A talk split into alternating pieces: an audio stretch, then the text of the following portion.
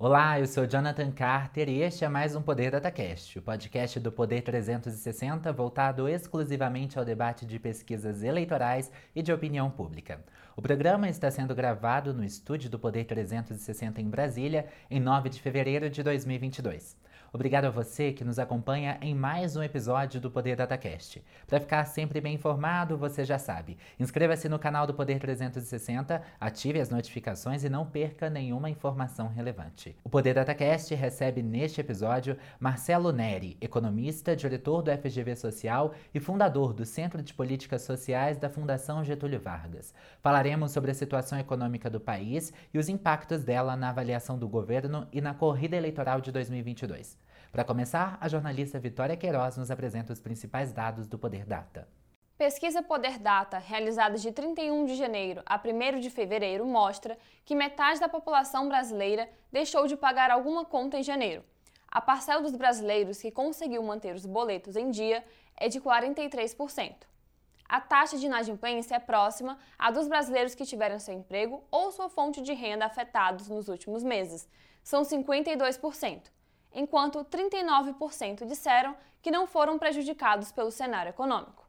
O Poder Data também mostrou que mais da metade dos brasileiros acham que o valor de 400 reais do Auxílio Brasil é muito baixo. Para 33%, o benefício é suficiente. Só 5% consideram o valor do auxílio muito alto. O Poder Data também cruzou os dados com a avaliação do trabalho de Jair Bolsonaro com a opinião dos brasileiros sobre o valor do Auxílio Brasil. O resultado: Polarização. Dos que avaliam o trabalho do presidente como ótimo ou bom, 61% afirmam que o benefício é suficiente. Já entre os que consideram o trabalho de Bolsonaro ruim ou péssimo, 71% acham o valor do Auxílio Brasil muito baixo. O levantamento ouviu 3 mil pessoas em 238 municípios nas 27 unidades da federação. A margem de erro é de 2 pontos percentuais para mais ou para menos, em um intervalo de confiança de 95%. O registro da pesquisa no TSE é BR-09445-2022. Nesse episódio, recebemos o economista Marcelo Neri.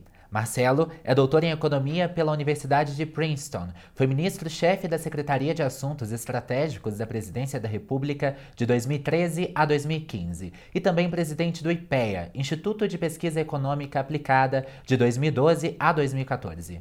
Além disso, é autor de diversos livros que discutem economia e políticas públicas. Um deles, intitulado A Nova Classe Média, foi indicado ao Prêmio Jabuti, o mais tradicional prêmio literário do país. Marcelo, obrigado por ter aceitado o nosso convite. Seja bem-vindo ao Poder DataCast. Obrigado, Jonathan. Um prazer estar com vocês. Marcelo, a pesquisa Poder Data mostra que metade da população afirma ter tido seu emprego ou fonte de renda afetado nos últimos meses, e apenas 4 em cada 10 brasileiros conseguiu pagar todas as contas em janeiro. Qual a relação entre a pandemia e a atual situação econômica do país? Quer dizer, a pandemia acabou que trouxe uma situação, primeiro, de desaquecimento forte da economia e depois acompanhada de inflação alta, como a gente não via desde 2015. Então, uma situação de estagflação bastante difícil hoje e para o futuro, porque é, se você quer baixar a inflação, o desemprego tem que aumentar e vice-versa. Um vetor que já é curto ficou mais curto. E no topo disso, você tem uma certa flutuação nos auxílios dados pelo governo em vários momentos, etc., que adiciona é, um pouco a essa montanha russa na renda das pessoas. Pensando nesse cenário de inadimplência, quais as perspectivas econômicas para esse grupo? Quer dizer, é uma situação complicada e decorre até certa medida dessa inflação alta, que o Banco Central, como a gente viu, vem subindo juros, parece que vai subir ainda mais então a situação já é já está desaquecida, vai ficar mais desaquecida por esse aumento dos juros para combater a inflação. E, e nisso o preço da dívida sobe, a taxa de juros está subindo, então fica mais difícil você pagar as suas contas. Isso é tudo fruto dessa, dessa situação é, de estagflação. Como política pública para ajudar a combater a pobreza no país, o governo Bolsonaro conseguiu aprovar no fim de 2021 o Auxílio Brasil, o programa substituto do Bolsa Família no valor de 400 reais. O último levantamento do Poder Data mostrou que apenas 33% da população acredita que o valor é suficiente, contra 51% que afirmam ser muito baixo. Essa política é um caminho para o efetivo combate da crise atual no país? Eu acho que não. Acho que, primeiro, essa insatisfação com os benefícios e, e, e, o, é, e a própria perda de popularidade do, do presidente Bolsonaro em quem recebeu o auxílio inicialmente é que o auxílio inicialmente, o auxílio emergencial, foi muito generoso. Ele não foi só de 600 reais, ele, metade das famílias recebeu 1.200. Então, agora, você receber 400 reais é visto como pouco, você já se ajustou a uma ideia de benefício é, três vezes maior os beneficiários do Bolsa Família, em boa medida.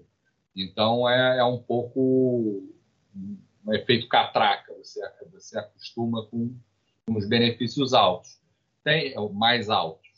É, tem um certo problema nesses 400 reais, porque ao contrário do Bolsa Família, tradicionalmente, você tentava ajustar o valor do benefício ao, ao tamanho da família e o grau de pobreza da família. Esse é um livro-texto de combate à pobreza, e eu acho que o Auxílio Brasil acaba é, rompendo com essa tradição, é, o que talvez fosse compreensível que o auxílio emergencial ser mais simples, que ele era urgente. Agora, o Auxílio Brasil ele é feito dois anos depois do começo da pandemia, etc.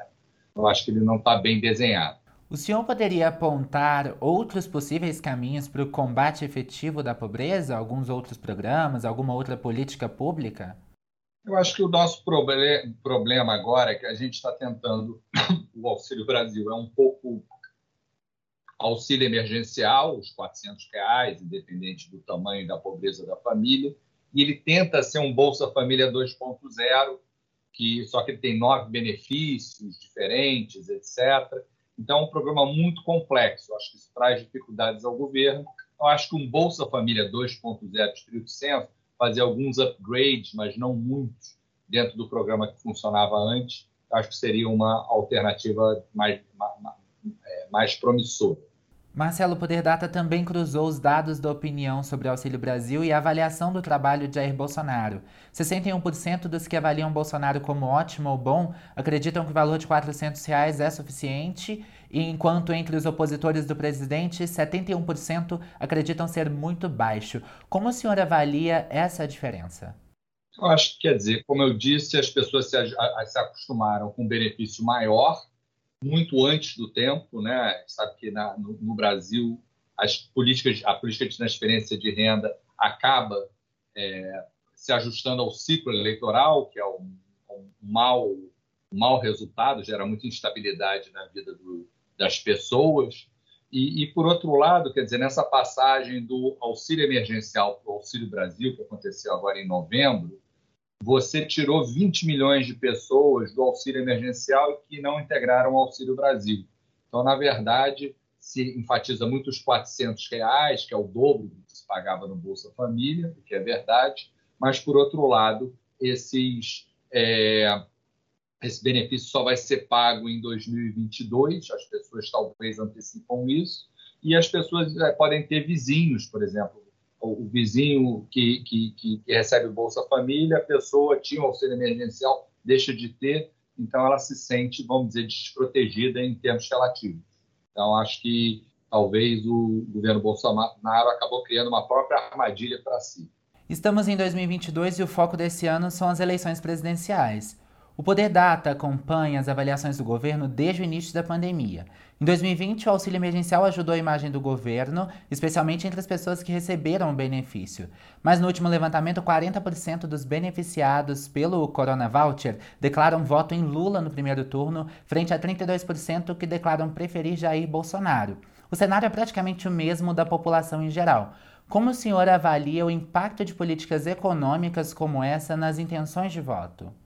Quer dizer, tem uma literatura que mostra que políticas de renda impactam o resultado de eleições, não só a intenção de votos.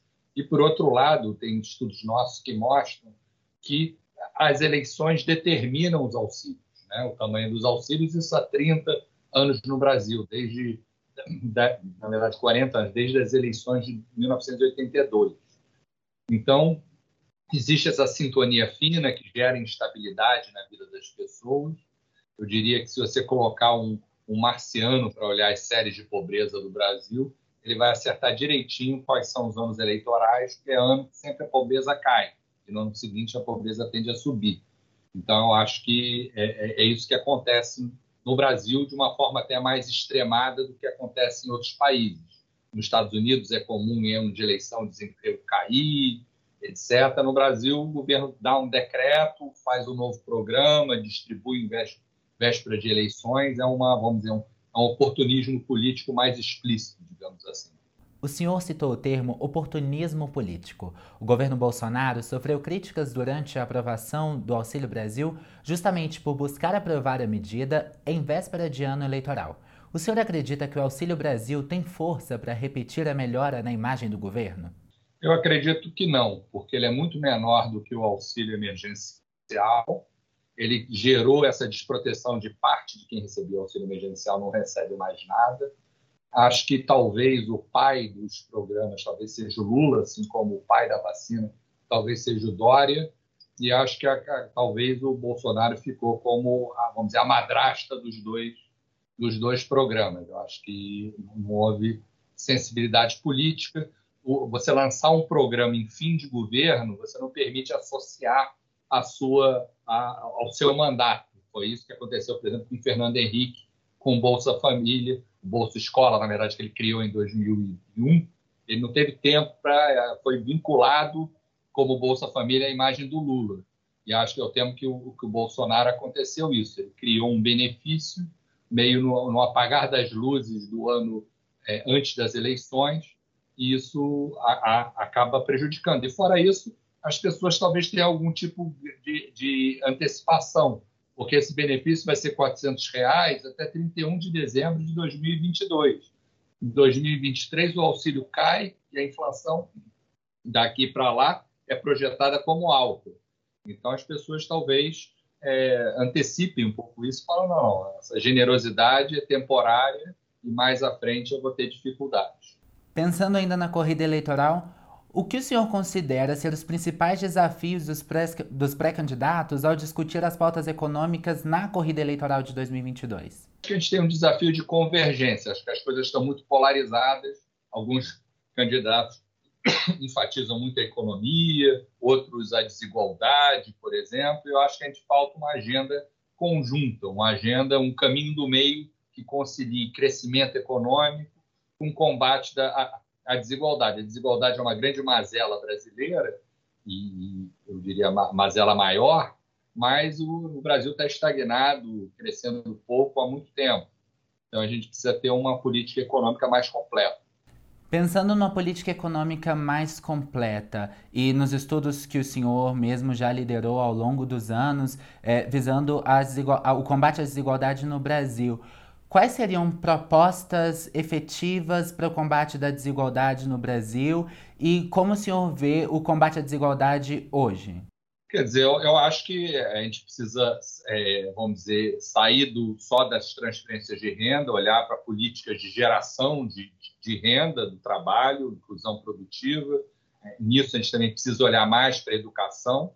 E quando você olha o Brasil, a gente fez esse exercício, compara as políticas, a percepção da população sobre políticas no Brasil, por exemplo, de, de, de, educação, de saúde, ambiental, durante a pandemia, porque às vezes você pode falar, não, veio a pandemia, afetou o Brasil, afetou todo mundo.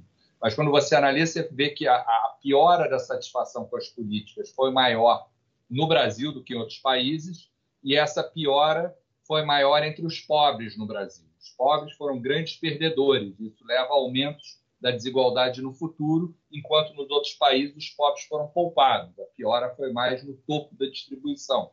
Então, eu diria que é, a gente está contratando na pandemia é, com a nossa uma certa inação nessas políticas de saúde mesmo, a gente poderia ter feito muito melhor com o SUS, políticas de educação, etc.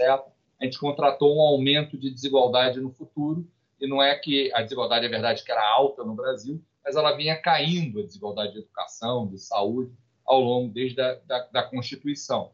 Então, acho que a gente precisa adotar políticas que sigam o caminho do meio, olhando mais para frente olhando para as causas fundamentais desse processo e educação e saúde então, estão entre as principais. Em 2014, o Brasil saiu do mapa da fome da ONU e tornou-se exemplo de combate à desigualdade. Qual a perspectiva de retomarmos o estágio em que estávamos naquela época? Acho que a gente precisa é, priorizar isso. É verdade que essa falta de prioridade ao combate à pobreza já vinha acontecendo antes, desde 2015, pelo menos. O Bolsa Família vinha sendo desidratado. Então, a gente precisa vamos dizer, voltar a se indignar com a desigualdade, com a pobreza, mas a gente, ao mesmo tempo, precisa voltar a crescer. Não é uma solução simples, não basta escolher um dos lados. A gente tem que caminhar para os dois, até porque o combate à pobreza é sensível à queda da desigualdade, mas também é sensível à volta do crescimento.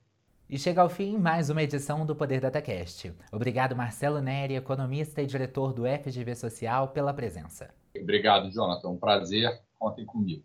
O conteúdo do Poder Data não acaba aqui. Acompanhe reportagens sobre os levantamentos a cada 15 dias no jornal digital Poder 360. Não se esqueça de se inscrever no canal e ativar as notificações.